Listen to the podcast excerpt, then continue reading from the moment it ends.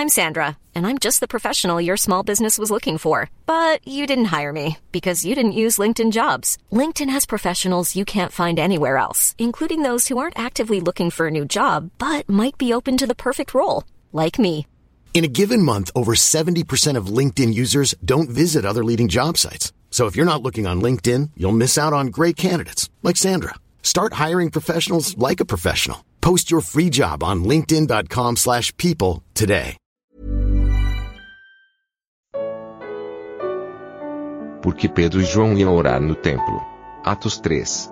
Comentário de Mário Persona. Às vezes nós começamos a ler o livro de Atos e, e já chegamos no capítulo 2, já ficamos maravilhados com a formação da igreja e nos esquecemos de que o começo do livro de Atos é para Israel, é para os judeus. Não, não, tem, não tem a ver com a igreja ainda. Porque, na realidade, se a gente volta para o capítulo 2, o que, que nós vemos lá? Pedro, quando ele começa o seu discurso, versículo 14. Pedro, porém, pondo-se em pé, é Atos 2,14, com os onze, levantou a voz e disse-lhes: Varões judeus, e todos os que habitais em Jerusalém, seja-vos isto notório, escutai as minhas palavras. Aqui, Deus ia tratar com judeus.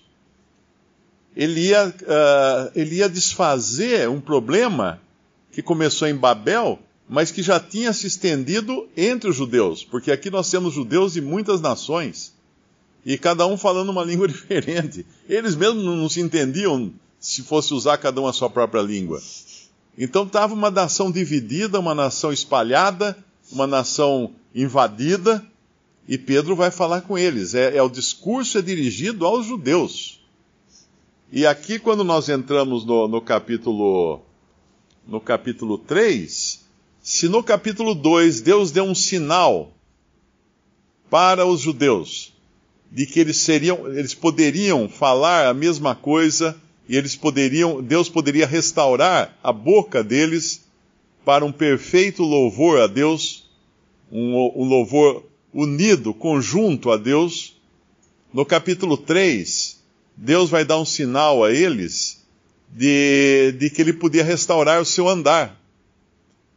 Porque se no capítulo 2 nós vemos a restauração da fala de, desse povo que estava tão dividido, no capítulo 3 nós vemos a restauração do andar desse povo, tipificada no homem que, que é paralítico, no homem que é, é manco aqui, o paralítico, que não consegue andar.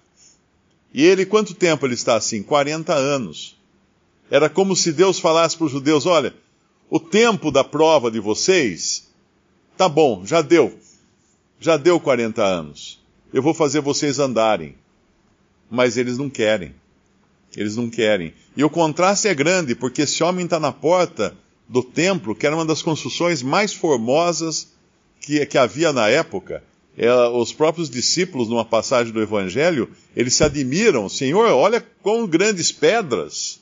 Eles se admiram com a, com a magnificência do templo. E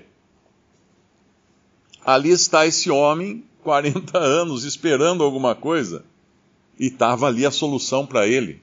Estava ali a solução para os judeus. Tanto é que o discurso que Pedro faz no capítulo 2 é para os judeus, o discurso que ele faz no capítulo 3 é para os judeus, no versículo 13: O Deus de Abraão e de Isaac e de Jacó, o Deus de nossos pais, glorificou a seu filho Jesus, a quem vós entregastes e perante a face de Pilatos negastes, tendo ele determinado que fosse solto, mas vós negastes o santo e o justo e pedistes que se vos desse um homem homicida.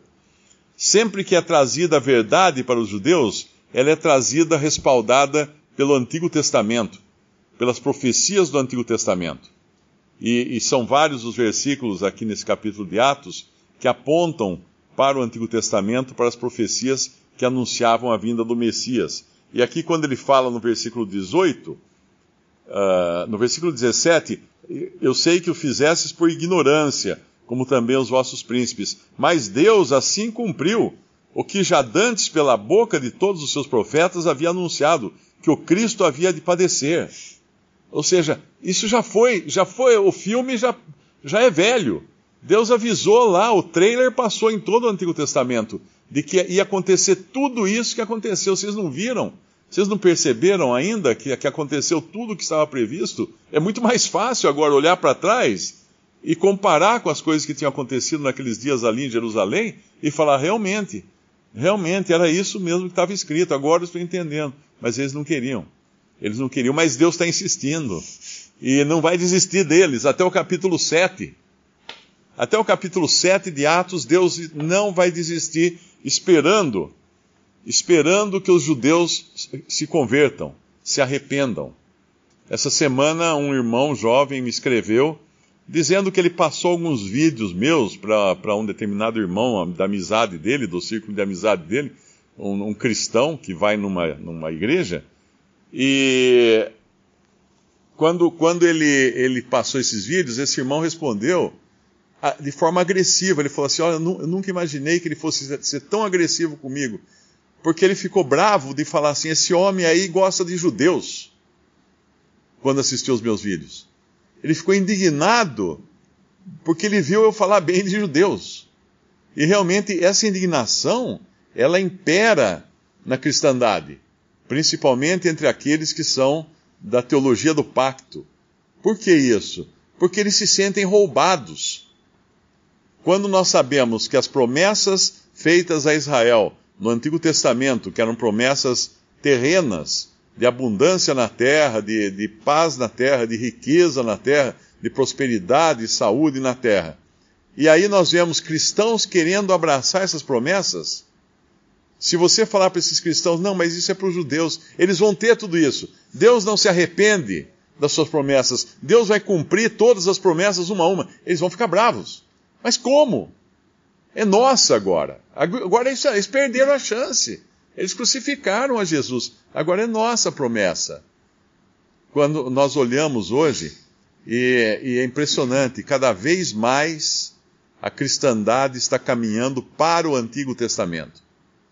Com essas doutrinas hoje, principalmente no meio pentecostal, da teoria de, da prosperidade, da teologia da prosperidade, ela vai buscar todos os versículos no Antigo Testamento.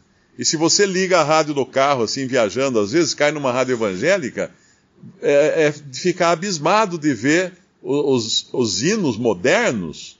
Os hinos antigos não tinham nada disso, mas os hinos modernos parecem gritos de guerra. Deus vai derrubar 10 mil da sua direita, não sei quantos mil à sua esquerda. Você vai vencer, você vai conseguir, você vai ficar rico, poderoso. Deus prometeu e tá, tá, tá. A pessoa é louco. Como é que ele está querendo abraçar coisas? Não é do cristão. Uh, teve até um, um, que me escreveu perguntando se Jesus era rico, porque ele ouviu um pastor pregar que disse que Jesus era tão rico que tinha até casa na praia. Porque tem várias passagens que mostram que ele estava na praia. Então, imagina a cabeça de, das pessoas que escutam isso, que imagem eles fazem do Senhor e que imagem eles fazem da igreja no primeiro século. E aqui nós vemos o Senhor, na sua misericórdia, apesar de toda, toda essa, eh, esse, essa traição contra o Senhor Jesus, o Senhor está lá pronto para perdoá-los. Tanto é que no final do, do capítulo 26, do capítulo 2, ou melhor, 3, aqui de Atos, ele vai falar assim no versículo 26, uh, versículo 25: Vós sois os filhos dos profetas e do concerto que Deus fez com nossos pais, dizendo a Abraão: Na tua descendência serão benditas todas as famílias da terra. Ressuscitando Deus a seu filho Jesus, primeiro, primeiro o enviou a vós, para que nisso vos abençoasse e vos desviasse cada um das vossas maldades. Aqui ele está falando, primeiro, vocês estavam os primeiros da fila. E Deus enviou primeiro a vocês. Como é que vocês podem recusar essa oferta de Deus? E Pedro fala uma coisa aqui que ele só poderia falar inspirado pelo Espírito Santo. Quando ele fala assim: Na tua descendência serão benditas todas as famílias da terra. É claro que isso estava lá no Antigo Testamento, isso estava prometido por Deus, Mas nós devemos lembrar que alguns capítulos mais à frente, Pedro não vai querer nem entrar na casa de um gentil. Por quê? Porque Pedro é um judeu aqui. Ainda que ele, ainda que ele, que ele insista para que os judeus se arrependam e, se, e, e deixem seus pecados e se voltem a, ao seu Messias, a Jesus, né, que veio para eles, ainda que ele prega tudo isso, ele ainda assim é um judeu que ainda não entendeu o que está acontecendo. Porque aqui, se nós, se nós observarmos bem, Pedro foi ao templo e não era para os cristãos estarem no templo. O templo era para os judeus. E ele vai ao templo à hora da oração, a nona. Tinha três orações que os judeus eram obrigados a fazer todos os dias, três horários de oração todos os dias. Eles iam ao templo em três horários definidos uh, pela lei para fazer as orações. Então Pedro não abandonou isso. Por isso que ele está no templo na hora nona, ele está na, na oração ditada pelo judaísmo. Ele não entendeu nada ainda do que é a igreja. Por isso que todo, todo esse caminho aqui até o capítulo 7 é Deus insistindo com os judeus para que eles se arrependam, para que eles creiam.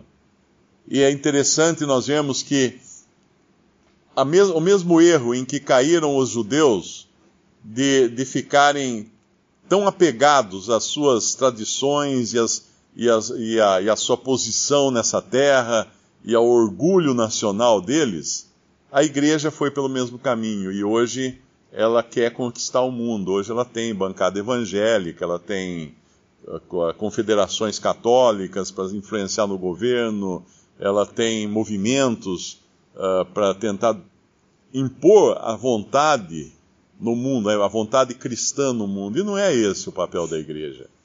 Não é esse de maneira alguma. Diz, tem uma história que diz que Tomás de Aquino uma vez foi visitar o Papa no Vaticano e o Papa mostrou para ele várias riquezas, todo o ouro que tinha em volta ali, toda a prata e tudo, e comentou com ele e falou assim: Hoje já, nós já não precisamos dizer como Pedro, não, uh, não tenho nem prata nem ouro. Mas Tomás de Aquino respondeu para o Papa: É, mas hoje nós também não podemos dizer como Pedro: Levanta-te, toma a tua cama e anda. Visite respondi.com.br. Visite também 3minutos.net.